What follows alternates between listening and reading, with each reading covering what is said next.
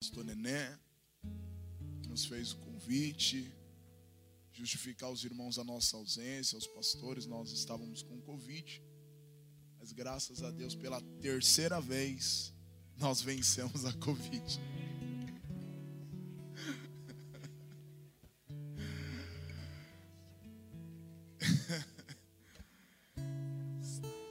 Já dá pra pedir música no Fantástico, é hoje. Dá para ser a mesma de manhã? Dá. Fechado então.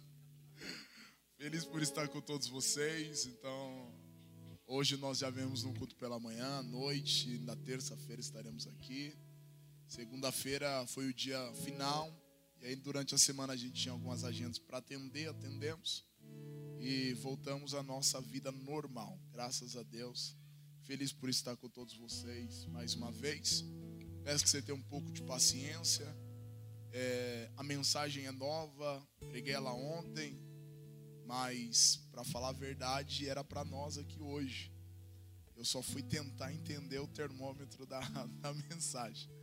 Mas Deus é bom e eu espero que Deus fale melhor ao nosso coração. Evangelho de João, capítulo de número 11, versículo de número 21, diz assim, ó.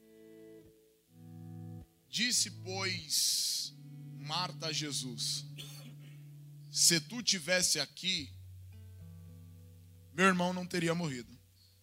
Pode se assentar.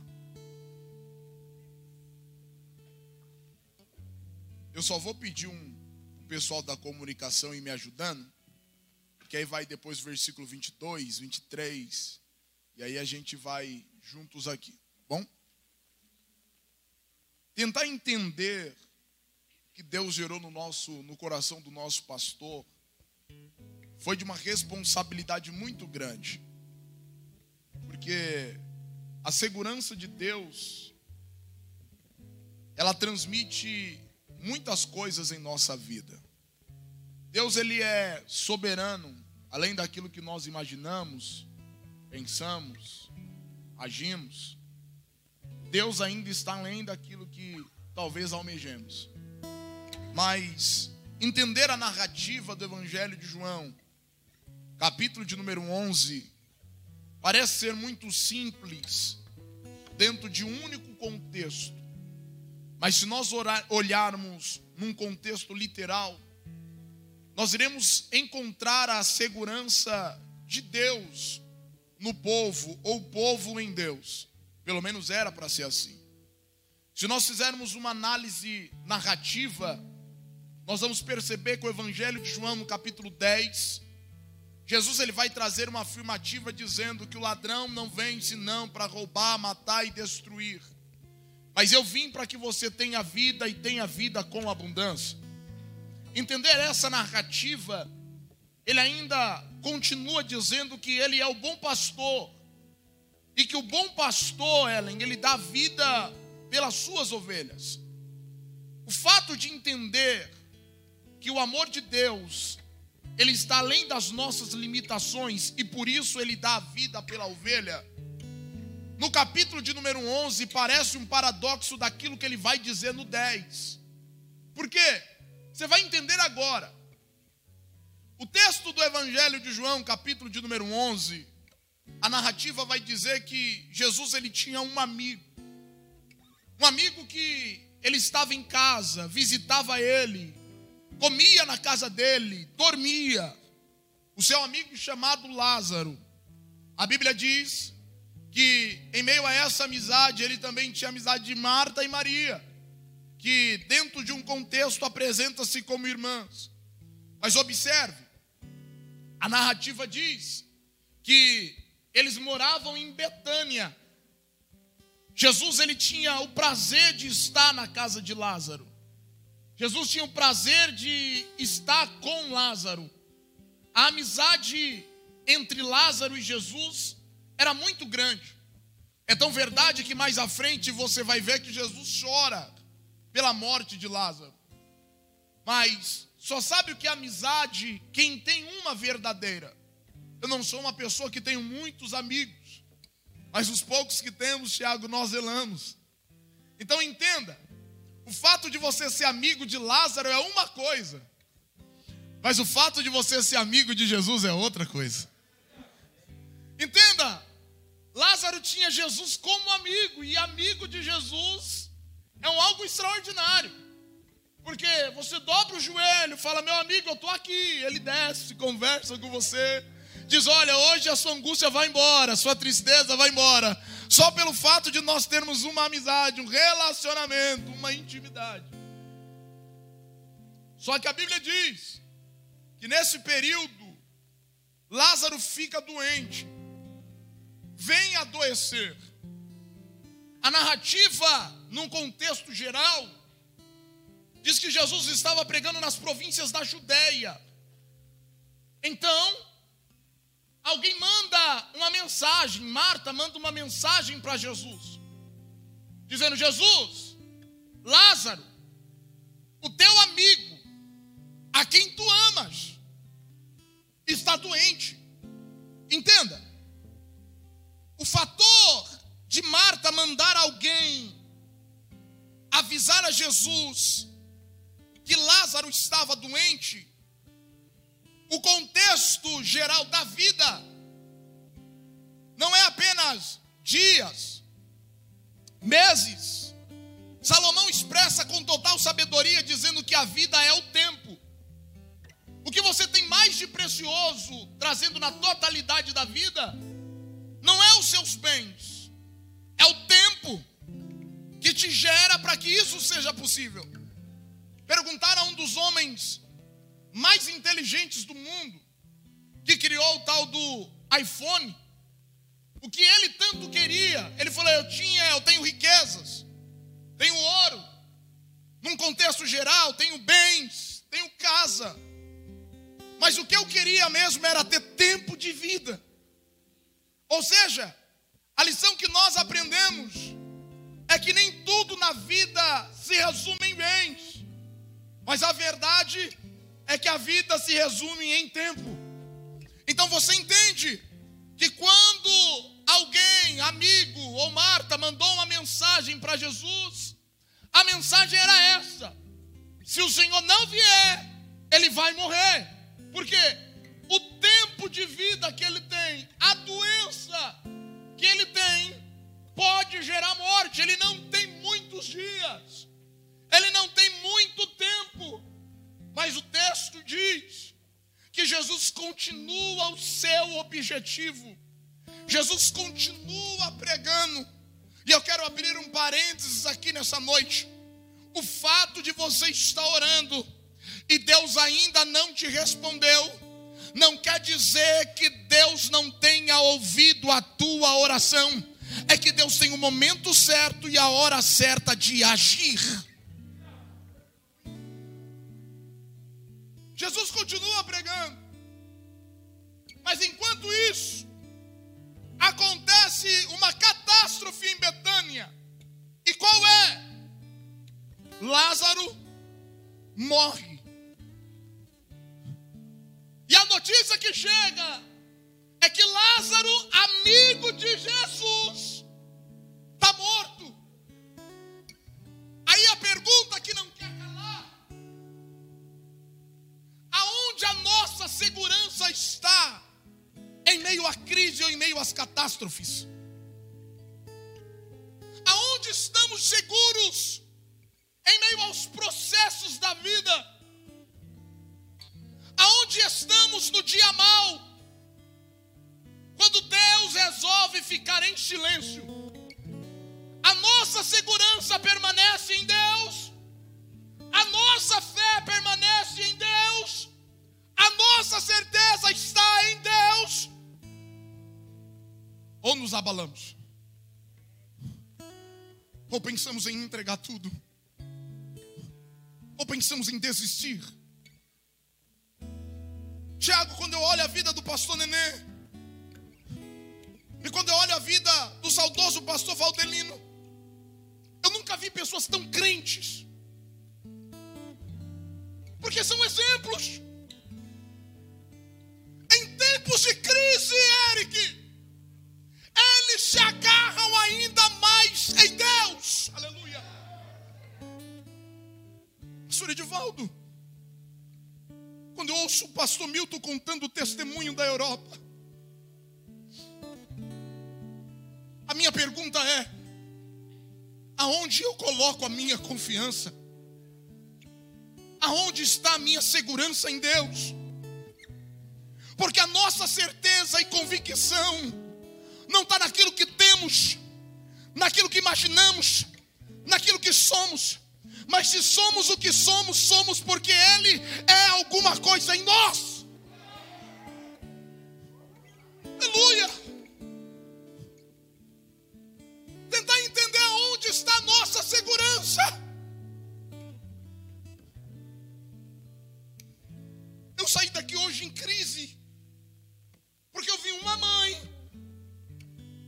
Acabou de perder o seu filho e dizer: Eu confio em Deus. A minha segurança está em Deus. A minha alegria está em Deus, Marcos. É você entender que os que confiam no Senhor são como os montes de Sião, que não se abala, mas permanece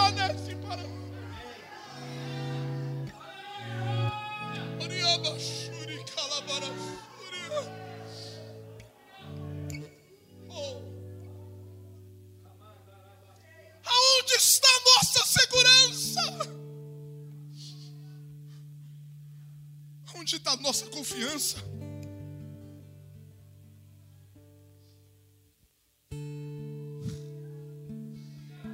Meu Deus. Eu sinto a presença de Deus aqui. Você tem liberdade do Espírito para adorar Ele por alguns segundos. Se você puder, você pode abrir a sua boca para adorar. Se você ainda não fez isso, esse é o momento oportuno. Você pode levantar suas mãos para o alto e abrir a boca e soltar um glória. E agradecer porque a nossa confiança está em Deus. Você pode agradecê-lo nessa noite, aleluia.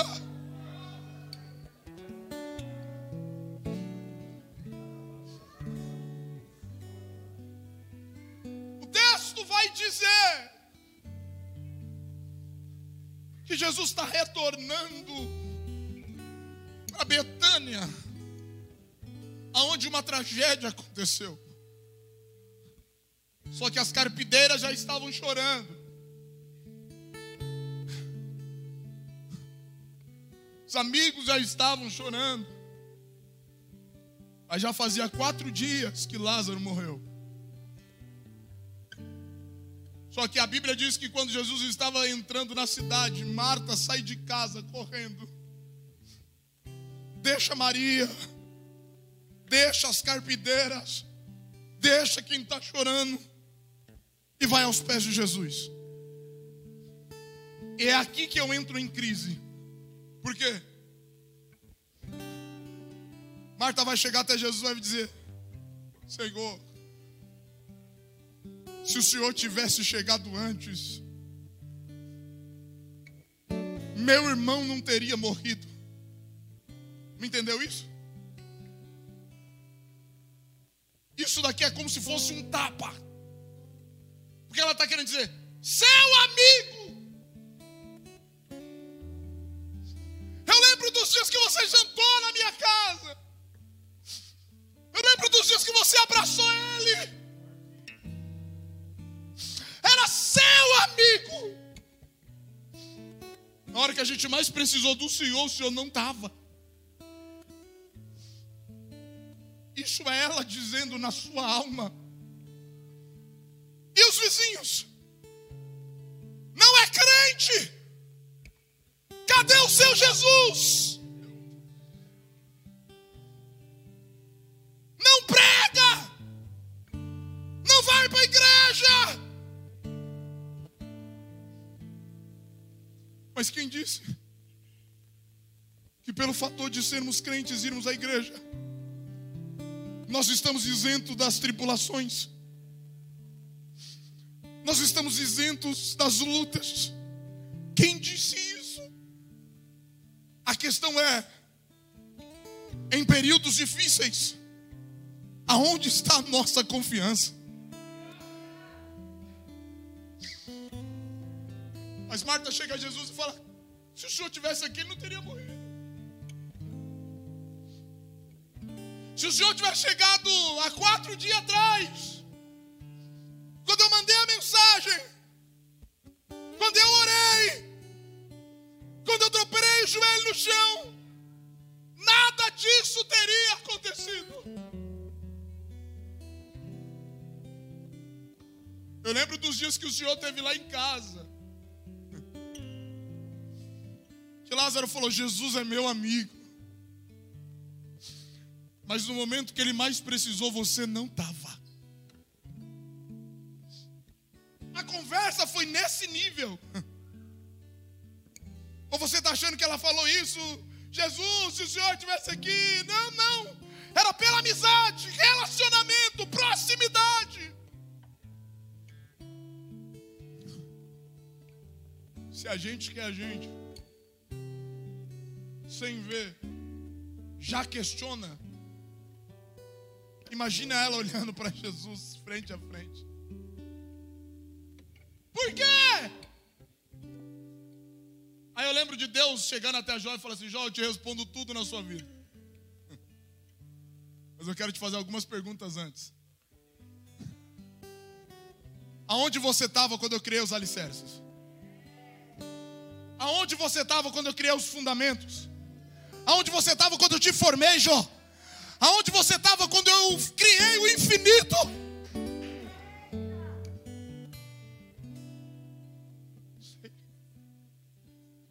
Versículo 22.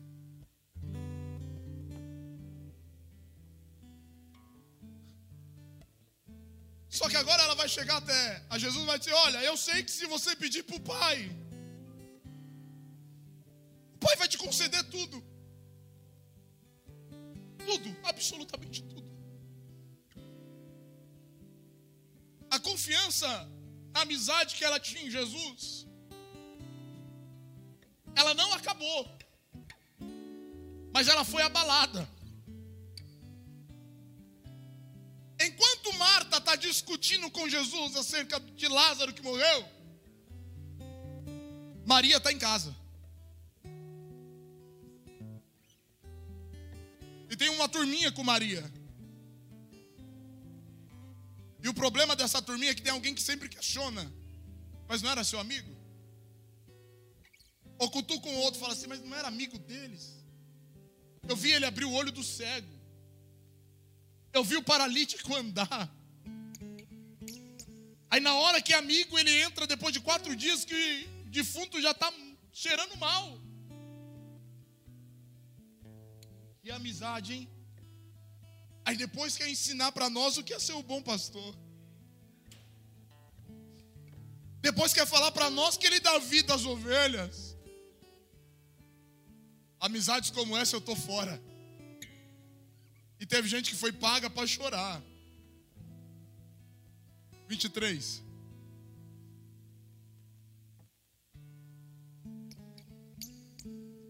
Ô Marta,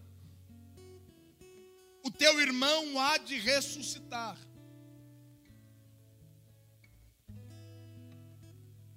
Além de Lázaro estar morto, Jesus está conversando com Marta, dizendo: Olha, o teu irmão vai ressuscitar. Vou repetir de novo e na sequência já venho com uma pergunta. O teu irmão há de ressuscitar. E a pergunta que o céu faz: o que está morto na tua vida?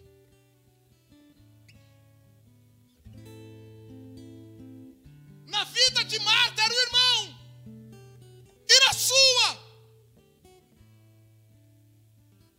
O que morreu? A fé? A esperança? Qual é o nome do teu morto hoje? Qual? Teu casamento? Tuas finanças? Na vida de Marta era o irmão. E na tua?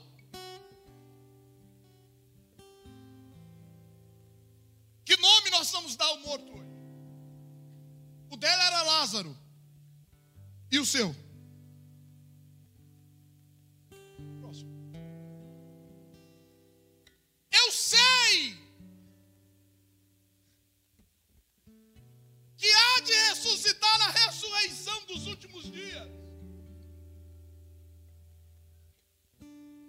Jesus vai continuar e vai dizer para ela: Marta, eu sou a ressurreição e a vida. Segura.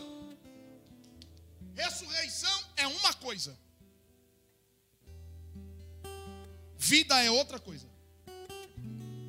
Tá doido? Não, vou te provar.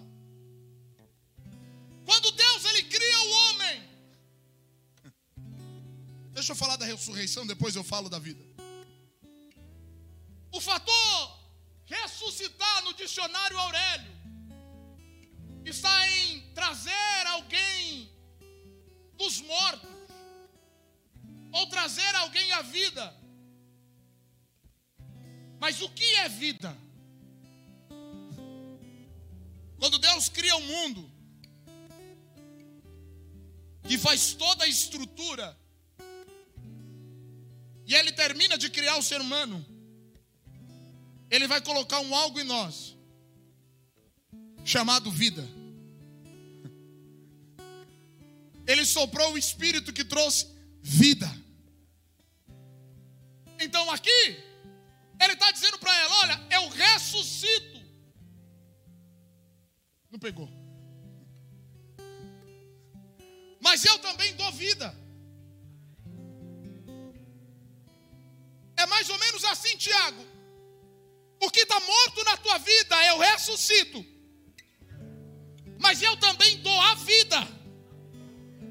O fator de Cristo nos ter dado a vida vai além da ressurreição, porque na ressurreição que Cristo menciona para ela, ele está ressuscitando aquilo que morreu. Morreu o que? O teu casamento, o teu ministério, o teu chamado, a tua profissão. Eu não sei o que está morto na tua vida, mas eu tenho uma palavra de Jesus para você hoje. É noite de vida na igreja, Ema.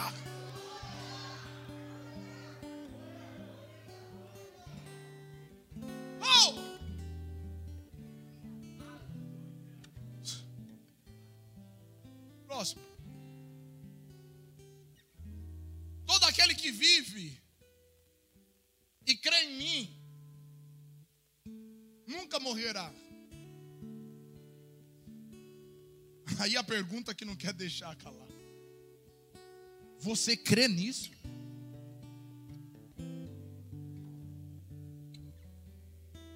Aqui tem dois fatores. O fator literal é que Lázaro morreu. E Marta está falando desse contexto literal. Mas eu preciso espiritualizar para nós aqui. Você crê que Jesus pode levantar o teu casamento? Você crê que Jesus pode levantar a tua empresa? Você crê que Jesus pode trazer de volta a tua família? Você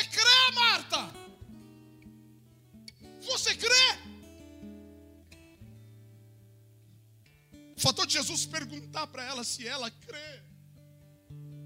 É Jesus perguntando: Você ainda confia em mim? Você ainda confia no seu amigo? Que entrou na tua casa?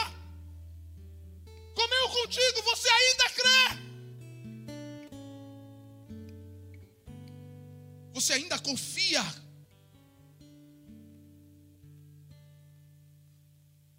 Fiz a pergunta.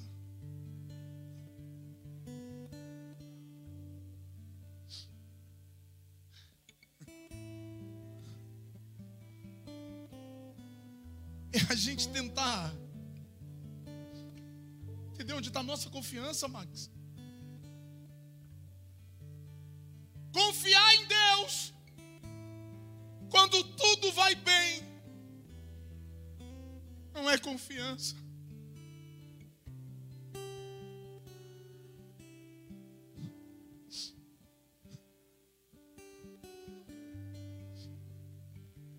Na minha mãe, você vai entender o que eu vou te dizer. Eu parei quase uma hora, né? quase uma hora, para conversar com alguns amigos. Da época do, da bagunça, sabe? E aí os meninos falaram assim: Meu, você, você se deu bem. Você teve sorte na vida. Falei, como assim? Sorte? É que a gente sempre via você saindo de manhã para trabalhar. E aí, quando você voltava, a gente ainda estava aqui na maconha, no baseado. Você é um cara sortudo. Aí eu falei, negativo. É porque você não viu os dias que eu vinha a pé da faculdade. O Oziel terminou. Bacharel em Direito. Deus abençoe. Não, não, isso aí você tem que dar glória a Deus.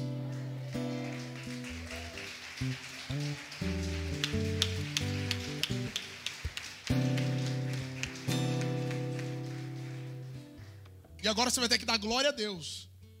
Porque se Deus quiser, em março ele é doutor. Em nome de Jesus. Isso ninguém vê, Tiago. Mas todo mundo diz que é sorte. É porque quando você está no processo,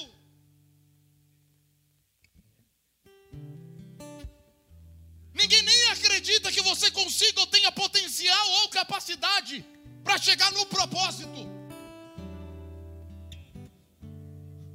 Mas quando você chega no propósito, Rafael, quem não conhece o seu processo vai dizer: foi sorte. Eu preciso voltar em José só para concluir isso. Quando José estava no processo, foi vendido. Vamos voltar. Quando José foi jogado na cisterna ou no poço, o processo aos olhos visuais, entenda uma coisa: o que é fé? Fé. Fé é aquilo que a gente ouve. Porque eu ouvi. Porque a fé vem pelo ouvir, ouvir a palavra de Deus. Entenda essa linha de raciocínio, pelo amor de Deus. A fé vem pelo ouvir e ouvir a palavra. Então, uma questão visual na vida de José era processo. Mas quando ele ouviu Deus falando no ouvido dele em sonhos, e dando para ele uma revelação de que ele seria governador, fé. Mas o que eu vejo não condiz com o que eu ouvi. Então o que eu ouvi vai além daquilo que eu estou vendo. Não pegou? Ele estava vendo a cisterna ele estava vendo sendo vendido pelos irmãos, ele era escravo de Potifar, ele virou preso, mas a fé levou ele a governador. Não viva por aquilo que você vê, vive por aquilo que a palavra diz, viva pela fé. Marta está olhando pela questão visual pelo que ela está vendo.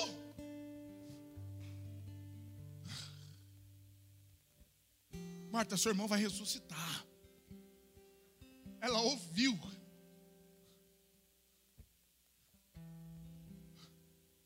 Que, você tem visto e ouvido?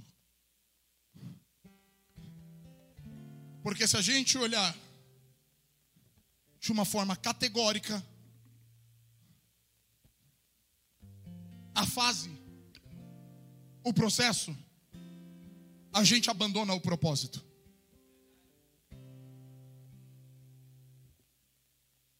Pela dificuldade que eu passei. para chegar aqui. Se eu soubesse, eu não teria conseguido. Mas pelo fato de ouvir Deus, de ouvir Deus falando para mim qual é o meu destino, em meio às crises, Ele me deu fé. Em meio às dificuldades, Ele me deu força. Em meio às perdas, Ele me trouxe a esperança.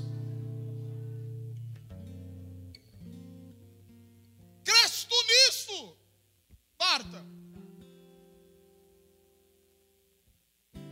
Você crê nessa palavra, Alex? Que o altar não deve nada para ninguém?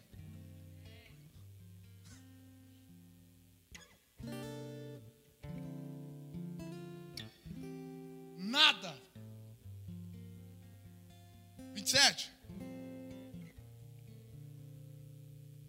Senhor, eu creio que tu és o Cristo, o Filho de Deus, que há de vir ao mundo. Mas você crê vendo? Ou crê ouvindo? Não pegou? Bem-aventurado foram os que não viram, mas creram.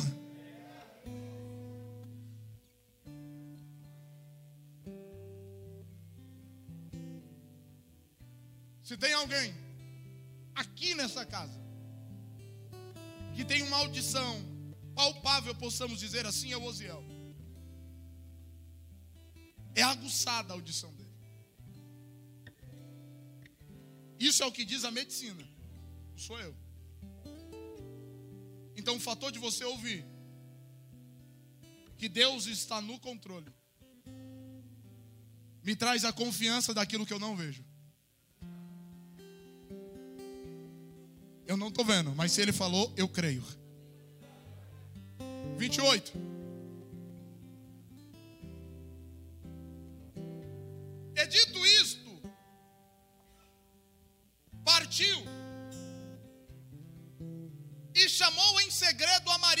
Sua irmã.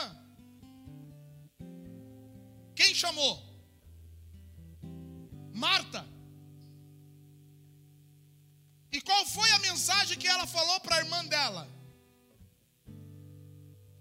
O mestre está aqui.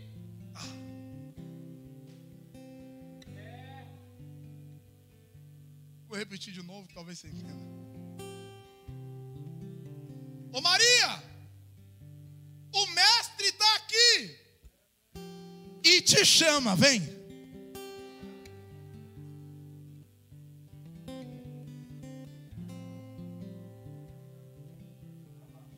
Eu preciso ser fiel a isso.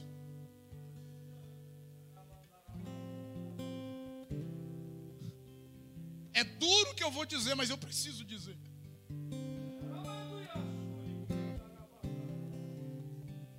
Eu sei que está doendo, mas o céu está mandando dizer para você: sai de casa. Já chorou demais o seu luto. Eu não tenho a sua resposta.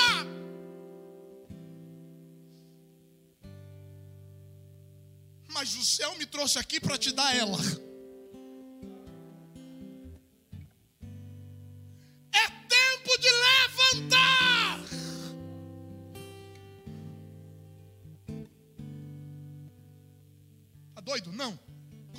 9 que você vai ver agora.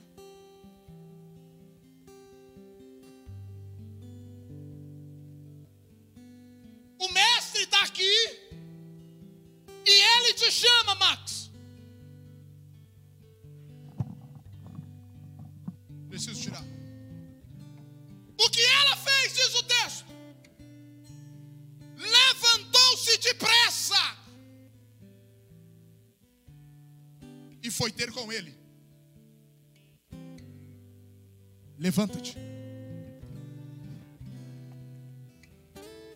Levanta-te. Levanta-te. Você precisa dar continuidade naquilo que Deus tem para você. Levanta-te.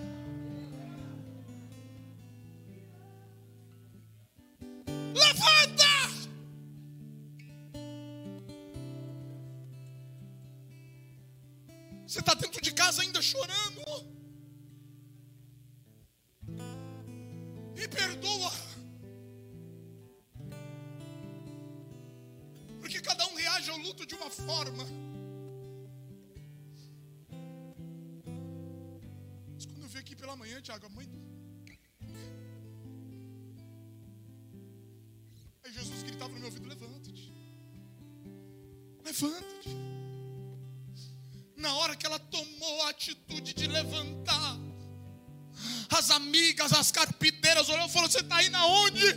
Ela gritou: Ele chegou,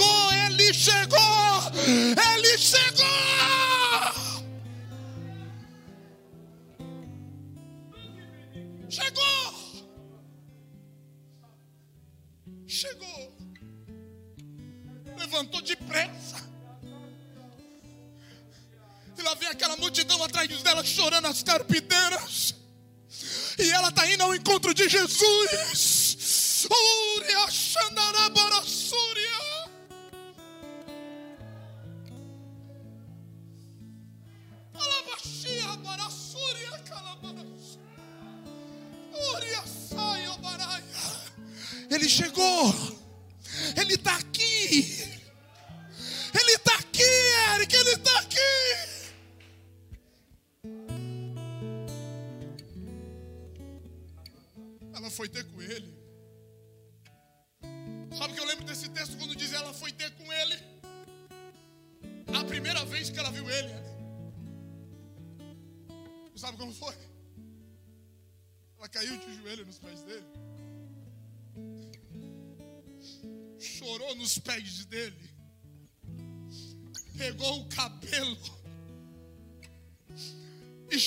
Chorava e enxugava chorava e enxugava. Era mais ou menos assim, Deus. A confiança de tudo que tenho na vida está nos seus pés.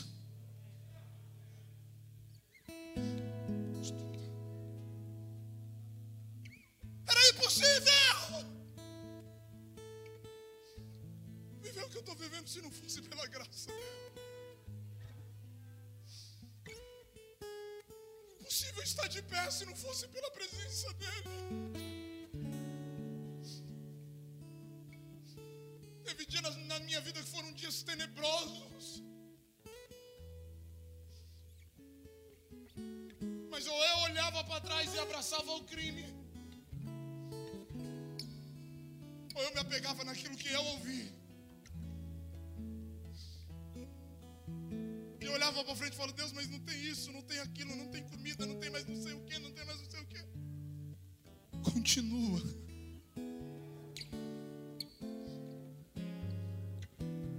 Continuar quando você está vendo. Que você tem certeza que vai dar certo é uma coisa. Quando você está numa situação desfavorável que Conta-se nos dedos quem saiu de lá. E quando alguém sai, alguém grita: É sorte.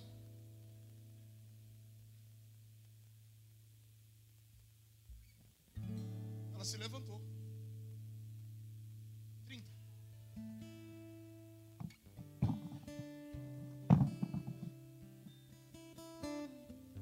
Jesus ainda não tinha nem chegado na aldeia.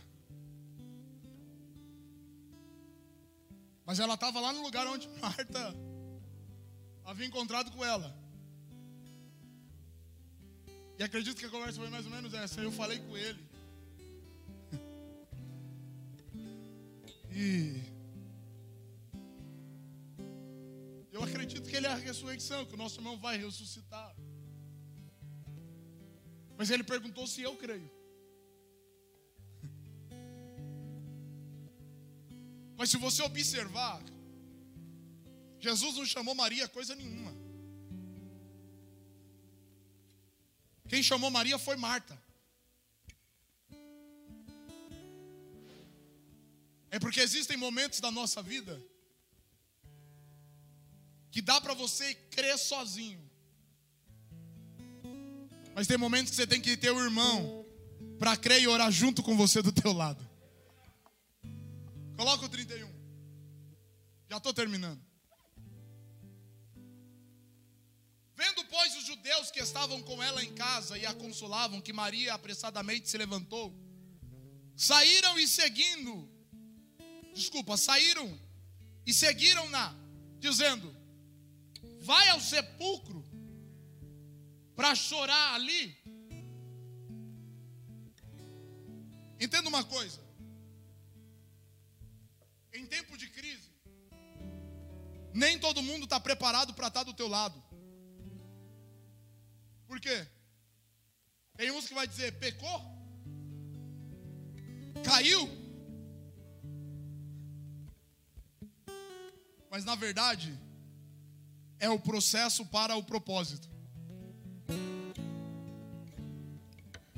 Mas nem todo mundo está apto para entender o seu processo. Aí a multidão que estava seguindo ela, está falando, você já chorou em casa, agora você vai chorar lá no sepulcro? Lá no sepulcro. Poderia aparecer alguém para dar uma motivação, uma palavra motivacional. Eu não vejo como palavra motivacional essa daí não, mas cada um entende da melhor forma possível. Ou interpreta da melhor forma em que achar. Mas aí no 32, tendo pois Maria chegado aonde Jesus estava, Vou ler de novo. Tendo, pois, Maria ter chegado aonde Jesus estava, ela repetiu a mesma cena. Ela lançou-se aos seus pés. Senhor, se tu tivesses aqui, meu irmão não teria morrido. A pergunta é: aonde está a nossa confiança? Ou aonde está a nossa segurança em Deus? Nos dias difíceis. O que Deus vai ter que ressuscitar hoje na tua vida? O que que Jesus precisa ressuscitar a tua fé, a tua esperança, trazer de novo para você a alegria, porque essa resposta eu não consigo te dar, mas eu consigo olhar nos teus olhos e dizer para você: boas lembranças serão guardadas mas você precisa se levantar. Tem muita gente que precisa de você.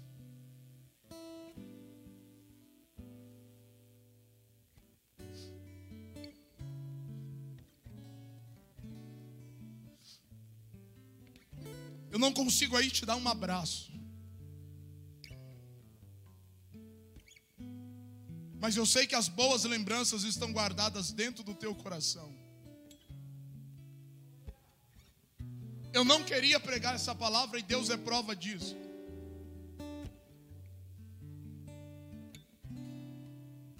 Ainda mais quando eu subi aqui, eu olhei para a senhora aí no fundo.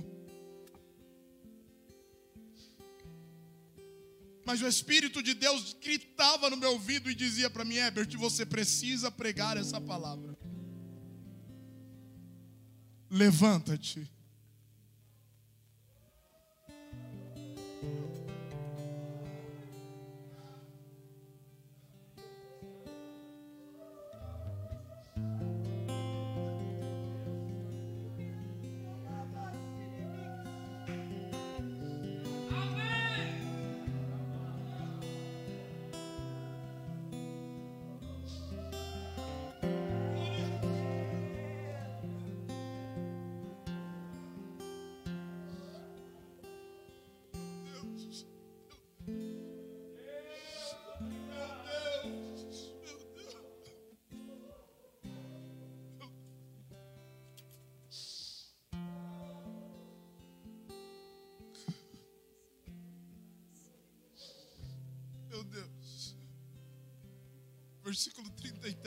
Favor.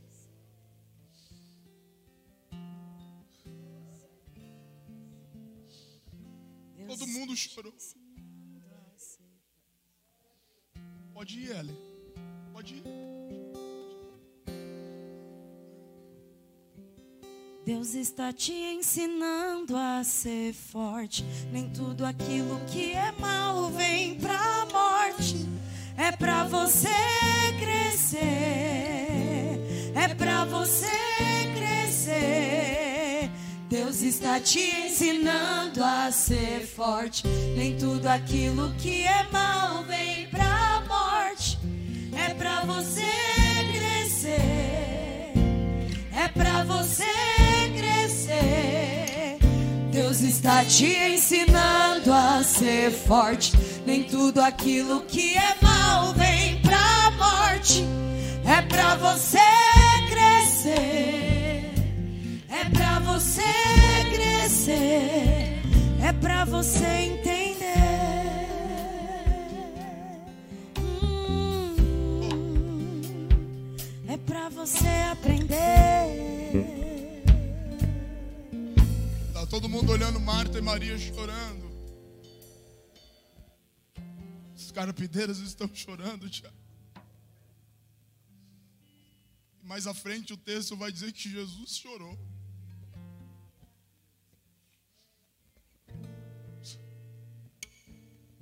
Jesus chorou. Jesus chorou.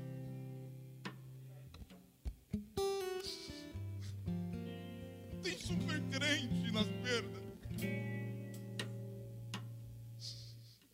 Se não é Deus tirar a gente de lá, gente não consegue. Jesus chorou. Manifestou a humanidade em Cristo. Jesus chorou.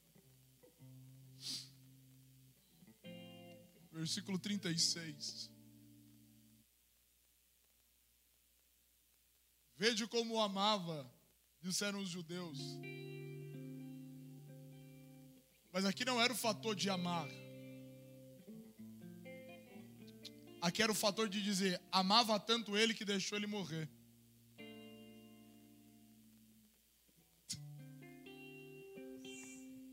Não era amigo? Tá chorando por quê agora? Se tivesse chegado antes, ele estava vivo.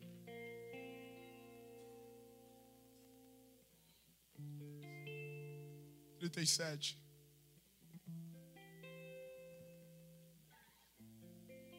A conclusão do 36 é a resposta do 37. Não podia ele que abriu os olhos do cego fazer também com que este que não morresse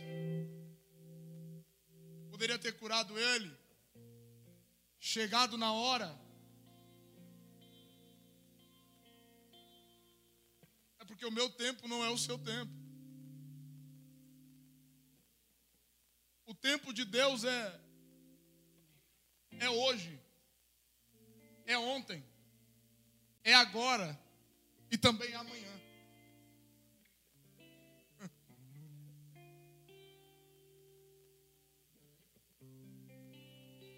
O tempo dele não é nosso. Entramos em um processo que pedimos para Deus, tira a gente daqui. Mas não é o tempo.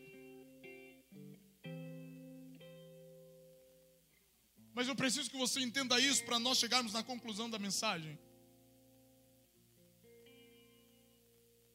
O processo não é o fim. É a estrutura para você chegar no propósito. É o degrau para você chegar no propósito. 38. Olha que interessante. Jesus, pois, movendo-se outra vez muito em si mesmo, foi ao sepulcro. Aí dá detalhes: era o que? Uma caverna. Tinha uma pedra sobre ela. E aí começa toda uma estrutura para se chegar naquilo que Jesus queria fazer. O texto vai dizer que quando ele se aproxima do sepulcro, tinha uma pedra.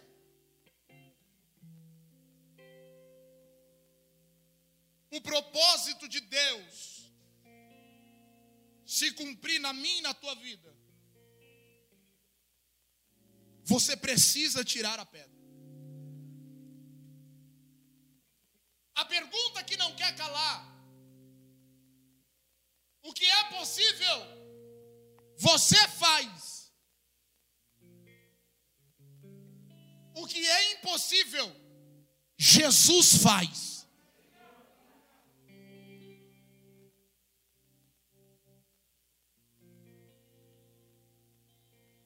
Pedra. Começa o processo para ressuscitar aquilo que havia morrido. Tira a pedra. Reuniu-se um grupo de pessoas, acredito que homens, tirou a pedra. Estou terminando.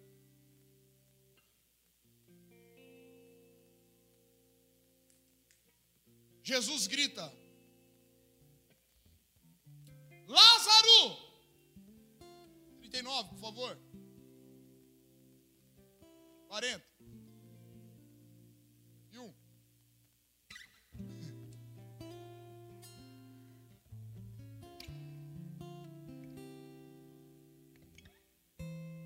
Eu acho que é o 42.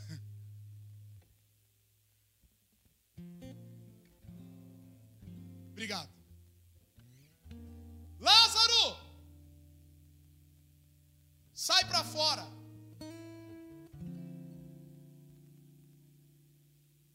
Com permissão dos pastores. Coloca de pé.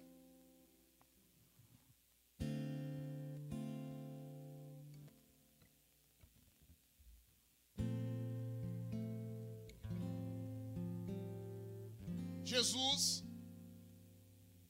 chama o seu morto pelo nome. Lázaro, sai para fora. O que Jesus precisa ressuscitar na tua vida? Você só precisa tirar a pedra. É o teu casamento? É o teu trabalho? É a tua família? Termino dizendo: em tempos de crise, Deus ensinará a confiarmos nele. Tenha segurança daquilo que você vive em Deus. Em Deus. Em Deus. Em Deus. Jesus hoje está ressuscitando o teu casamento. Jesus hoje está ressuscitando a tua família. Jesus hoje está ressuscitando o teu ministério. Jesus hoje está ressuscitando a tua chamada. Sai para fora, chamada. Sai para fora, casamento. Sai para fora. Sai para fora, sonho. Ei, aquilo que o médico falou que era impossível ter filho esse ano, recebe essa palavra. Sai para fora, porque você vai gerar, diz o Senhor. Sai para fora. Feche teus olhos. Nós vamos orar. E você vai falar para Deus o que precisa ser ressuscitado na tua vida. Quais as pedras que você vai começar a tirar hoje? Deus, talvez eu nunca fui tão confrontado em pregar uma palavra como hoje, porque doeu em mim, mas o Senhor me pediu para ser fiel nessa palavra. Eu não entendo o propósito dela agora. Mas eu sei que o amanhã talvez eu entenda ela. Mas como eu creio na tua palavra e naquilo que o Senhor nos mandou entregar, é noite de ressuscitar os Lázaros da Iema.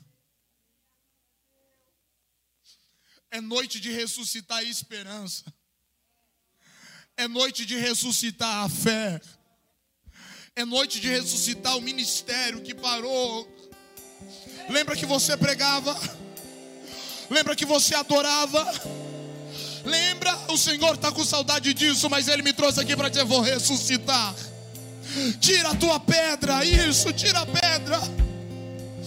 É noite de Deus ressuscitar na tua vida o chamado, o projeto, o propósito. Você não pode parar. A gente precisa chegar lá naquele grande dia. Agora é a nossa vez de lutar para chegar lá.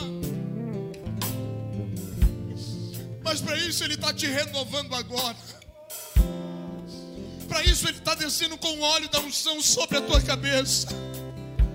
Para isso Ele está descendo com um consolo e um conforto do céu sobre a tua vida.